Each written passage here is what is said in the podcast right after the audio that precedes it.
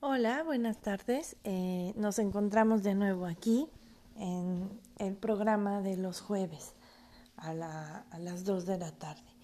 Mi nombre es Mónica Askins, eh, soy psicóloga de profesión, eh, trabajo en Horizontes Creativos en el área de creatividad e innovación social, como algunos ya me conocen. A lo largo de, de estos meses, de este espacio que que nos proporciona la radio, hemos estado hablando de distintos temas, crianza positiva, autoestima, adolescencia, y el día de hoy nos toca dar lugar a un tema principal y fundamental que tenemos en Horizontes Creativos y que además yo creo que es la base de muchas cosas en cómo va avanzando la sociedad. Este tema es el tema de la economía.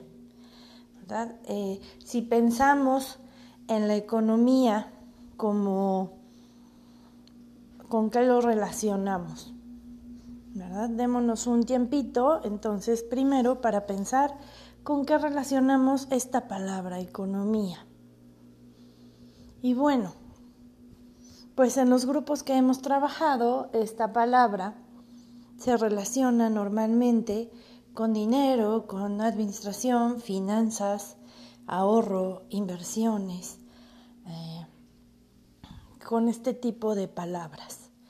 Ustedes con qué palabras, para sus adentros, piensen con qué palabras relacionan la palabra economía.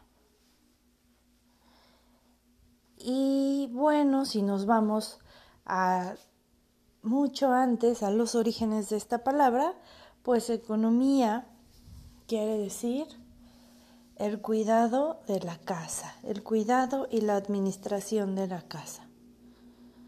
Es curioso porque normalmente no relacionamos esta palabra de economía con cuidado y con casa. Normalmente solo nos queda relacionarla con la palabra administración, ¿verdad? Eh, y dejamos de lado estas dos palabras tan importantes y tan básicas que funcionan dentro de la economía, que es el cuidado y la administración de la casa. Y entonces, ¿qué incluye la casa? La casa solo incluye dinero, no, también lo incluye, por supuesto, ¿verdad? Pero el cuidado de la casa, si lo pensamos así, incluye otras cosas, incluye las relaciones, incluye la salud, la alimentación, la educación, eh, la diversión, la convivencia, las normas con las que nos vamos a regir en, ese lugar, en ese lugar que habitamos, la comunicación, el trabajo en equipo, la colaboración. Eh, incluye muchísimas cosas y principalmente el cuidado de la vida. Quienes vivimos en una casa, ¿verdad? estamos intentando cuidar nuestra vida y la vida de quienes están a nuestro alrededor.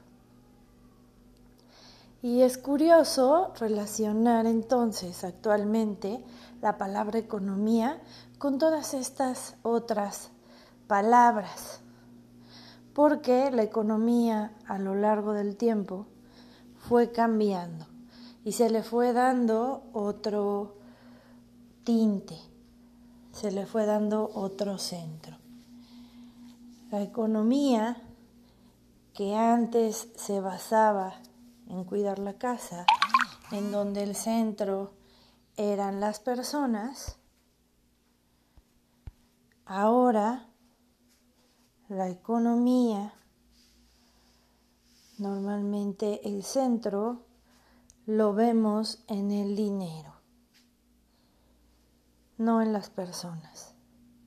Y entonces podemos escucha frases por ahí como tiempo es dinero, este, el dinero es poder, quien tiene el dinero tiene el poder, eh, como si el dinero y la generación de este fuera lo más importante para que las cosas funcionaran. Es como si se nos hubieran cruzado los cables y de repente nos hubiéramos olvidado de todo lo demás. Como si nos hubiéramos olvidado de que lo importante es el cuidado de la vida. Y cambiamos el cuidado de la vida por el cuidado del dinero. Y entonces surgen muchísimos problemas alrededor de esta situación. ¿Por qué surgen muchísimos problemas? Porque entonces por hacer dinero empezamos a olvidar nuestra salud, empezamos a olvidar nuestras relaciones, empezamos a olvidar nuestra diversión, que equivale a estar bien mental y espiritualmente, Empezamos a olvidar a veces hasta nuestra comida. ¿Cuántos de ustedes estando en el trabajo, pues de tanto trabajo, se olvidan de comer? O de tantas horas extras para hacer dinero, se olvidan de que si no duermen, la factura de la salud se los va a pasar al costo. ¿Cuántos de ustedes ¿Cuántos de nosotros nos olvidamos de las relaciones?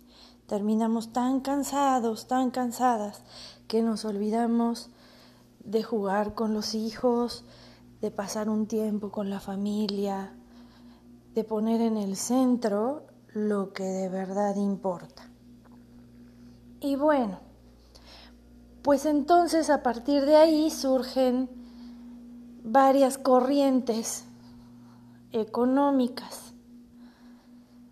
Está la corriente del capitalismo que pone en el centro el dinero, como la generación de dinero, como lo más importante. Y entonces genero dinero y lo invierto y lo ahorro y, y, a veces soy tacaño o tacaña y no quiero compartir mi dinero con la familia, aunque alguien tenga problemas de salud o, o algún problema, alguna cuestión, pues no importa porque el dinero está en el centro. La mayoría de las empresas y de la economía del mundo gira actualmente así. Está también, pues, otra corriente en la que normalmente se exige igualdad y justicia, que es como una economía este, comunista, socialista, podríamos llamarlo así, en la que todo se centraliza, toda la economía se centraliza en el gobierno, todas las empresas, todo, y que una parte también está basada en el dinero, en cómo se reparten los bienes eh, de manera igualitaria y por esto se cree que tal vez sea de manera justa, pero tampoco es tan así. Eh, y, y, quien está como al mando, como si fuera una casa, una familia, es el gobierno. Y bueno, pues ahí la economía se suelta a manos de alguien y pues si ese alguien nos tocó ser un buen padre o una buena madre, pues este, está muy bien, ¿verdad? Y si no, pues nos va mal como hijos de, esos este, estados. Eh, esta otra economía también este, basa su, economía en, en, este trato justo en el trabajo, en el que pues ven, se realizan sindicatos, está el proletariado, se toma más en cuenta. Y, bueno, este es otro tipo de corriente económica. Y bueno, no tan atrás, surge una nueva manera a partir de ver que esto estos dos modelos económicos no han funcionado, surge una nueva manera, una nueva forma de construir las cosas, que regresa a antes de que se nos cruzaran los cables, que regresa a esos momentos anteriores y que pues a mí me parece maravillosa, que es la economía social y solidaria, que es una parte de lo que nosotros estamos apostando en Horizontes Creativos. ¿Qué es esto de la economía social y solidaria? Pues muchas veces social suena socialista y solidario suena a caridad. Y no es ninguna de esas dos cosas. La economía social y solidaria es una economía que regresa al significado original del cuidado y la administración de la vida, de la casa. ¿Y qué, qué significa esto? Que pone en el centro siempre a las personas las personas son lo más importante, la felicidad de las personas y sus necesidades. Ahora esto suena bien bonito, ¿verdad? ¿Y cómo, cómo podemos hacerlo realidad? ¿Cómo funciona ya en la práctica? ¿Cómo se maneja? Y, y bueno, al mirar, al echar una ojeadita, un clavado en cómo funciona, pues podemos mirar varias empresas en distintos lugares del mundo en las que se implementa. La primera parte es la libre adhesión. No es a la fuerza, ¿verdad? Se basa un poco en estos principios del cooperativismo, en donde pues cada quien se une a esta empresa, a este grupo familiar, a este emprendimiento, si si uno quiere, ¿verdad? Eh, si vamos a, si alguien quiere hacer una empresa, si ya hay una empresa de economía social y solidaria a la que uno se le interesa unir o le interesa el tipo de trabajo que hay, pues lo primero es saber que tiene que ser libre, porque yo quiero. La segunda cuestión es que no importan credos, no importan religiones, no importa partidos políticos, ni preferencias, ni, ni tampoco géneros. ¿verdad? Es un, son empresas inclusivas en donde pues todo mundo puede, como ser humano, poner al servicio sus quehaceres con, y sus habilidades y conocimientos con dignidad. No es vamos a poner nuestra fuerza de trabajo, no, no, vamos a poner nuestras habilidades, por eso es en el centro la persona siempre, con dignidad. Y bueno, después de, esto, de la libre adhesión, del libre credo de, de esta parte de la inclusión, obviamente también hay un compromiso, ¿verdad?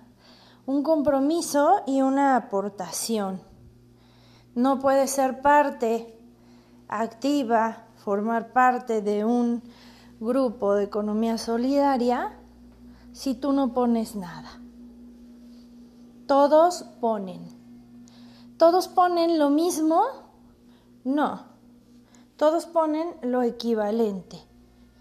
Todos ponen lo que van a, poner al servicio, su trabajo, pero también todos ponen, y esto es muy importante, alguna inversión. ¿Quiere decir esto que entonces si no tengo dinero no puedo participar? No, por supuesto, pero entonces eh, a mí me gustó mucho, eh, me, tuve la oportunidad de conocer algunas empresas este, por medio de una beca en Mondragón, en España, y en el País Vasco, y eh, fue muy bonito porque quien se quería adherir, pues había una cuota fija que, que tenías que poner, te volvías socio de la empresa. No ibas a ser trabajador contratado, eras el socio de la empresa. Y tenías entonces que poner alguna cantidad de inversión, pero si no la tenías, entonces de tu, de tu dinero que se te iba dando cada mes, ese, de ese dinero pues se iba descontando un porcentaje que iba a, hacer el capital que fueras poniendo para seguir y permanecer ahí, para ser socio de, esa empresa. ¿Qué es lo que hace esta, esta pequeña norma que pareciera insignificante? Pues hace primero, manda el mensaje de que todos somos iguales y todos tenemos la dignidad y la capacidad de poner. ¿no? hay que hay pobrecito, no hay esta cuestión de victimismo y tampoco hay una cuestión de yo soy más que tú porque soy el mayor accionista e inversionista. En estas empresas la persona que hace el aseo, la persona que trabaja eh, cuidando, velando por los bienes de la empresa, la persona que trabaja como alto ejecutivo o como este o como vendedor o como fabricante, todas las personas valen lo mismo como personas y como socios de la empresa. No hay un socio mayoritario, no puedes poner de más tampoco, porque todos tenemos la dignidad y la capacidad de poner lo mismo. Esta sería una tercera cuestión aquí. Y también en esta cuestión de poner, pues es muy importante porque entonces esto te hace también sentirte parte de esta empresa. ¿Por qué? Pues porque estoy poniendo ahí dinero mío. ¿No? no es, ay, pues hay que otros los trabajen y yo aquí mientras me voy al baño a perder el tiempo y, y que se hagan ricos los más ricos, ¿verdad? sino puse mi dinero y entonces me interesa que esto funcione. Y bueno, esta sería entonces la tercera característica de una empresa, emprendimiento pequeño o grande de economía solidaria. La siguiente cuestión es que en estas empresas, si la empresa funciona y va bien, a todos les va bien. Si la empresa no funciona y va mal, a todos les va mal.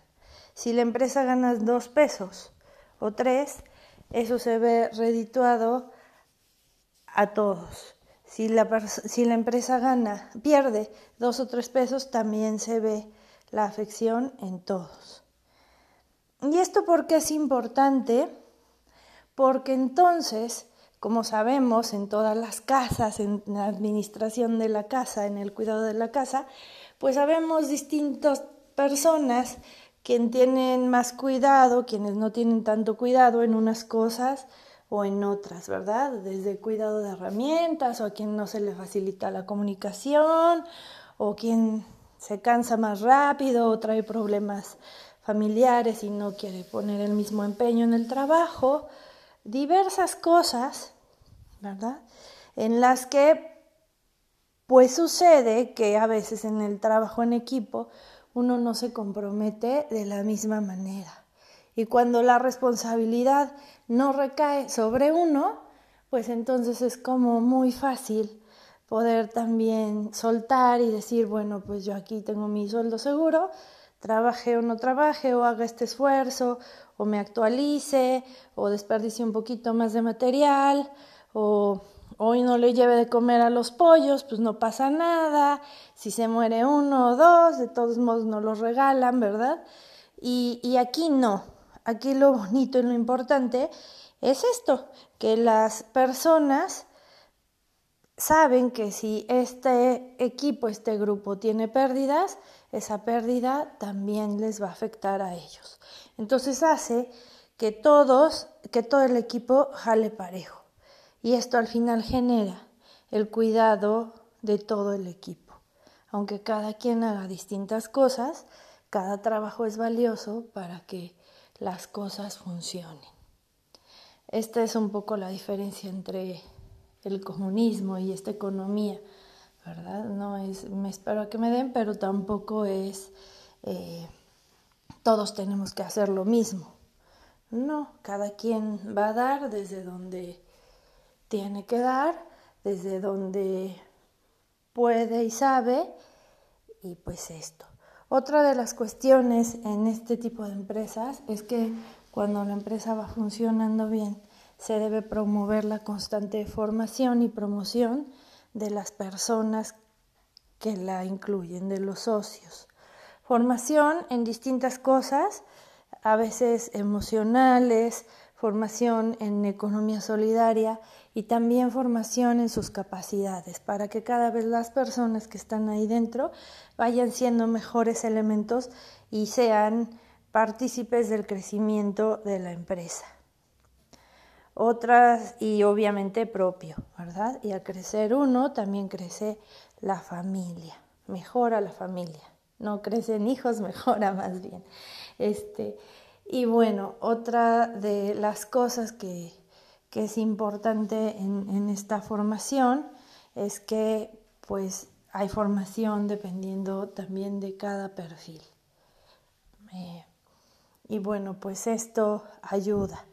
Otra de las cosas, otro punto que hay este, en estas empresas, en este modelo de economía social y solidaria, que que bueno, pues es un punto muy bonito, a mí me gusta mucho, es que hay justicia y equidad en los sueldos, en los salarios.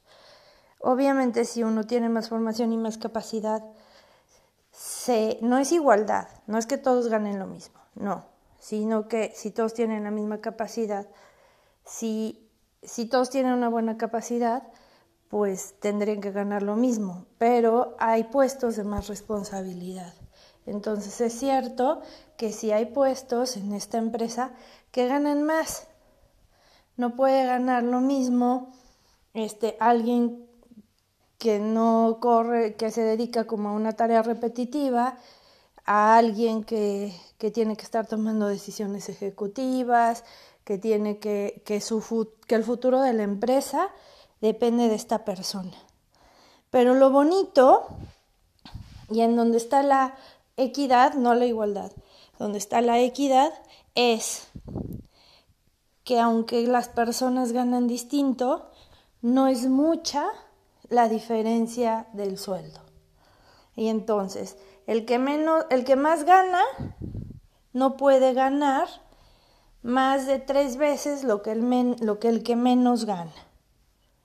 Entonces, si, si el que menos gana gana un peso, el que más gana solo puede ganar tres pesos. Y si quieren que los sueldos aumenten, o el de tres pesos dice, pues yo ya quiero ganar cinco pesos, o yo ya quiero ganar seis pesos, ¿verdad? Entonces le tiene que, tiene que haber la manera de que esta empresa pueda eh, subir el sueldo al resto de los, de los colaboradores, de los socios, que pueda, este, entonces todos los que ganan un peso tienen que ganar dos, y si no ganan dos y si la empresa no tiene esta capacidad, entonces no hay esta arbitrariedad de pues me subo el sueldo porque yo hago más trabajo y así lo hago. Estos son acuerdos bien importantes en, en este tipo de empresas. Y otra de las cuestiones también bonita que se da ahí es que todos tienen voz y voto dentro de la empresa.